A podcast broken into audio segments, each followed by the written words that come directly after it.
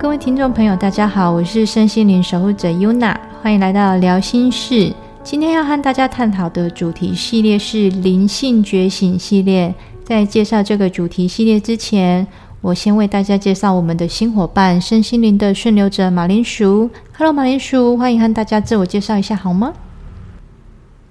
？Hello，大家好，我是一颗马铃薯。那就是身心灵顺流者这个名字其实是我想的。为什么是顺流？顺流应该是我所有的就是朋友，给让就他们一开始认识我的时候，知道最大的人生目就是观观念跟特质。就是为什么叫做顺流？一开始大家对我最一开始最基本的认识，应该都是从我一直跟大家分享顺流顺流啊，臣服宇宙啊，然后接纳宇宙给我们的礼物开始的。从我一开始接触身心灵之前，是从认识到极简主义还有断舍离开始，然后从一路去减少物质物欲，一直到开始从知道要内在给自己安全感开始的过程，我就去学习练习到顺着宇宙流动是一件蛮重要的事情，因为以前我的安全感都是别人给我的嘛。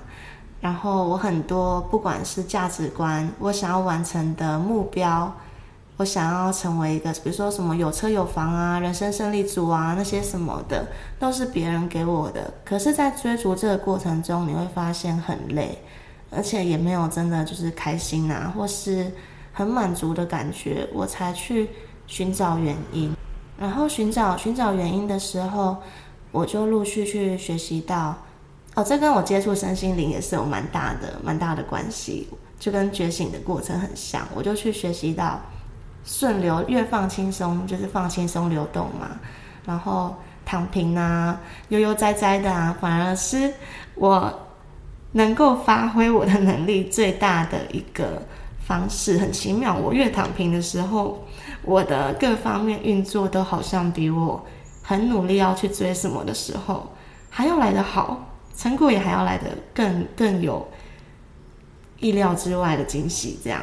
哦。马铃薯这边提供了一个很有趣的讯息，就是当试着不要用力的抓取某些事情的时候，反而会有一些意外的收获跟讯息的接收吗？对，因为。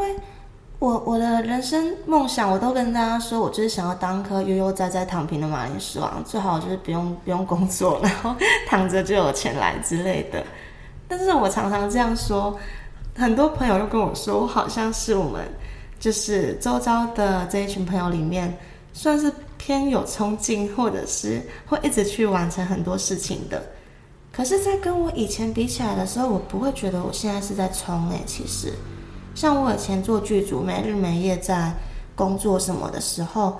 我我运用的心力比现在大好多倍哦。可是那个成果真的几乎可能连十分之一都不到，而且还有点什么老板跑路之类的，成果还给我负分，没有加分就算了，还减分。所以那时候的体验反而是越用力，东西跟事物追求的东西跟事物离自己越来越远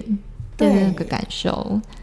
所以在那个当下，你会觉得说：“哇，我好用力的去抓取一些某些事情的时候，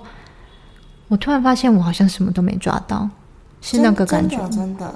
我那时候很用力要去抓我的爱情、我的工作、钱也是，包括钱。结果到最后真的是一头空，就男男朋友也没有很，就也离开也分手了嘛。然后金钱也没有留住，然后还搞到就是各种负债。然后我的工作也出很大的状况，那时候工作也是从一开始老板跑路就打我薪水啦，然后又发生了各式各样职场的碰撞，然后我就发现那些都是我脑子想的梦想，我脑子想的，诶，别人应该会觉得我这样很棒，别人应该会觉得说，哦，我去做了很好的事情什么的，可是那不是我真的灵魂想要我去做的。所以，我现在的顺流跟躺平，反而不是说我就躺着耍废给人家养，就是我的躺平的意思是说，我很轻松的去做我灵魂给我的天赋，让我该要去做的事情。所以，我现在不管是拍影片也好，然后做品牌，我现在在自创品牌，对我来讲都是很轻松的，因为我只是顺着我接收到讯息，我有的灵感跟直觉我就去做，不是那种我去争取，或者是去纠结在啊别人应该要我这样做才去做，反而是更懂得去。内观跟体验自己内心真正想要的是什么，而不是去外求，而不是去紧抓。这让优娜想到，嗯，一个举例，我不知道恰不恰当，就好比是沙子在手中的那种感觉。当你越紧握的同时，它其实流失的速度反而越来越快。对，真的是这样子。我有超亲身的经历，可以愿可以愿跟听众朋友分享一下吗？就是。这个跟我觉醒的契机其实有一点关系，就是我一路上的恋爱，恋爱就是回推到我的童年课题延伸来的嘛，这是我后来醒来才觉察到的。可是当下当时候的我不会有这个感觉，所以我一路的恋爱过程其实出蛮多状况的，然后最后就是压倒我骆驼的最后一根稻草嘛，最后就是因为我很紧抓的想要。维持好一段感情，因为在我的潜意识里面，我很害怕被抛弃，然后还有一段感情的失败这件事情，这真的是源自我童年的一些状况，所以我很害怕我分手对我来讲就是一种感情的失败，不管今天是怎么样的分手，所以我即使知道那时候的对象不适合我。我也知道我们这段感情有很多的状况，但我还是一直洗脑我自己，就是一直一直让我觉得说，嗯，我就是要跟他在一起啊，我就是要稳稳定定，我们都要结婚了，然后都见过父母彼此的父母家长，然后我们也预计要生小孩了。那在一路上，就是在一起第三年的时候，我们也真的顺着计划，然后我们就有，嗯，就是就有怀孕，然后。准备要生宝宝，然后在那个时候，原本原本在计划当中，虽然就是意外，算是意外怀孕啦，可是我们计划当中是打算要生下来，然后我们可能之后就会结婚嘛，然后双方父母都知道这个消息了。到一直第六个月的时候，医生他是先跟我说，我的宝宝有罕见疾病，罕见基因。他可能会有侏儒症的基因缺陷，它是一种，就是你以后可能他会比较矮小啊，手短脚短啊。然后我跟那时候男朋友讨论了很久，后来觉得还是就是给他这个机会生下来，因为我觉得我们可以给他让他生下来，因为我觉得这就是宇宙会让他选择来到我的，就是我肚子里面成我的宝宝。我相信这就是一个安排。而且可能在这个过程中，因为我觉得我们可能也可以学习怎么去当一个好的母亲，这是我认为啦。那时候的我认为这是宇宙给我的一个礼物跟课题，所以我决定要把它生下来。但是在六个月的时候发生这个状况嘛，其实六七八这三个月之中，我跟我那时候那个男朋友另一半。其实就出现了很多的冲突了，而且有越演越烈的状态。从我一开始可能知道他有一些小缺点，可是真的要去，嗯，成为父母的时候，真的有怀孕了、有宝宝的出状况出现的时候，以前恋爱中的小缺点瞬间都被放大起来。因为恋爱中我都觉得。没关系啊，就是有爱就可以克服。因为那时候很年轻嘛，真的二十四岁的时候，我都觉得有爱就可以克服啊。我们可以磨合啊，可以协调啊。但有宝宝的时候就不一样了，我会想很多，我会觉得这个问题现在没有解决，以后未来小孩生出来的时候都还是会发生，所以我们就会有很多激烈的碰撞跟吵架。然后这三个月，我还是依然都觉得说没关系。可以去解决，可以去学习，然后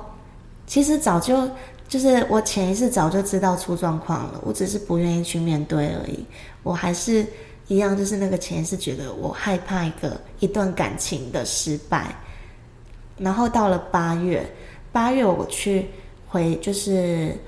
回去医院的时候，医生就跟我说要做好心理准备。他那时候就跟我说，我的宝宝他可能随时会没有心跳，因为一个很罕见，真很罕见。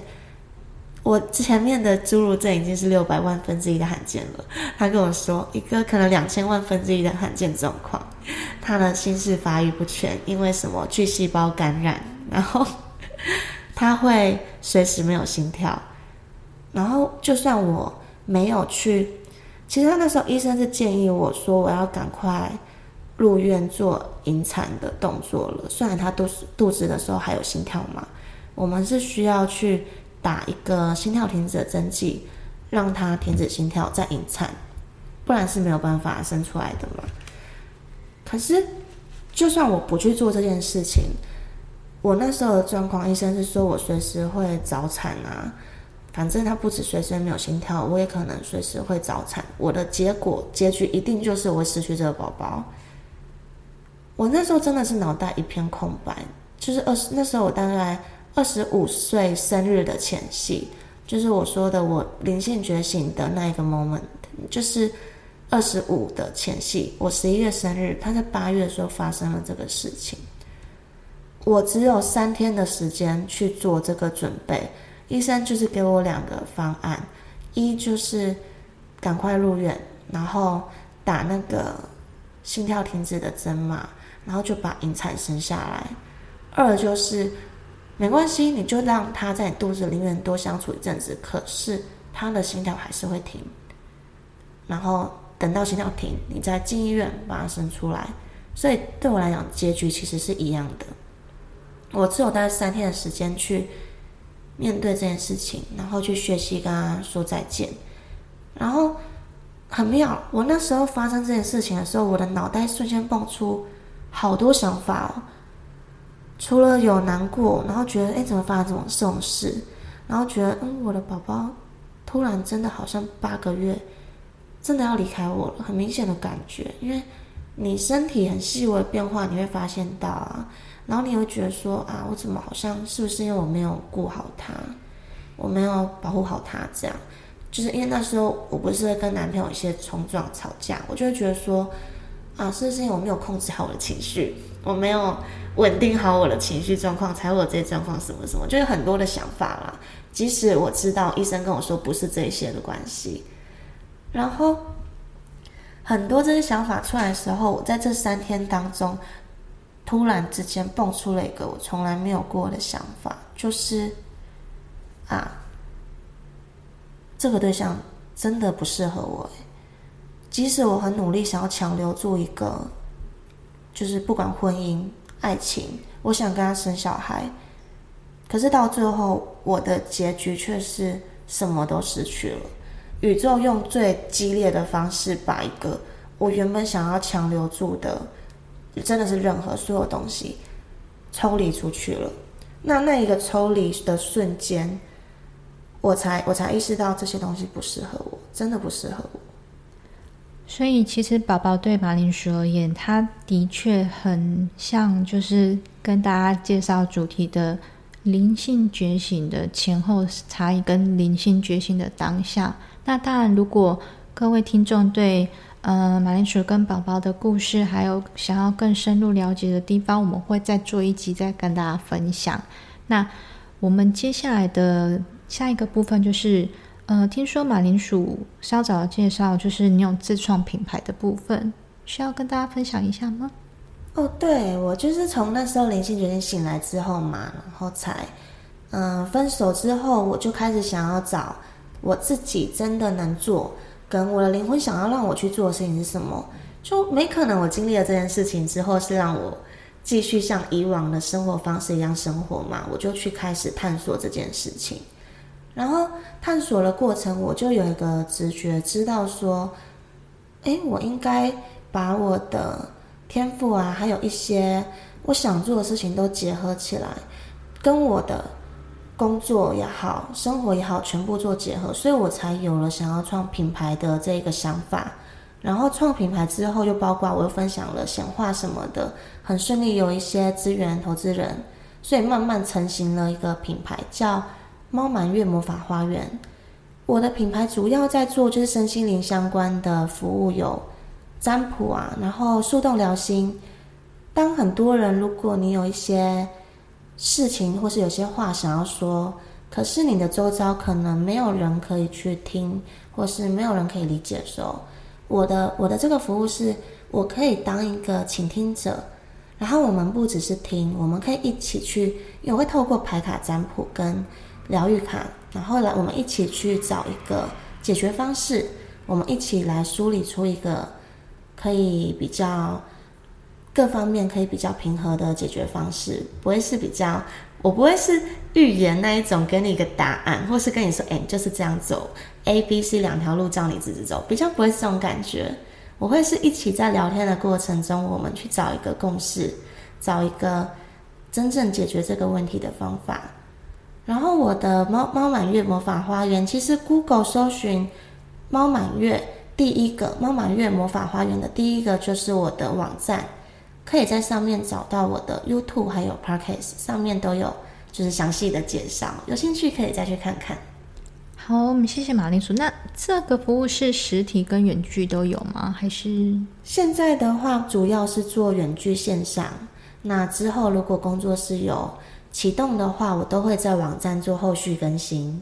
所以，就是各位听众朋友，如果对马铃薯他今天的分享啦，或者是今天的服务有兴趣的话，都欢迎在我们的聊心室下方留言。那 Yuna 这边稍微做个总总结，就是所谓的顺流，不是摆烂，也不是无所谓，而是和世界跟自己和解，跟自己的执念和解，不花费力气跟他纠缠，潇洒的转身，继续迎接轻松的人生的下一站。然后也不急着纠缠，也不急着去调整，用心的去体验，不急不徐的顺流而下，顺流着生命的故事跟礼物，共同的走下去。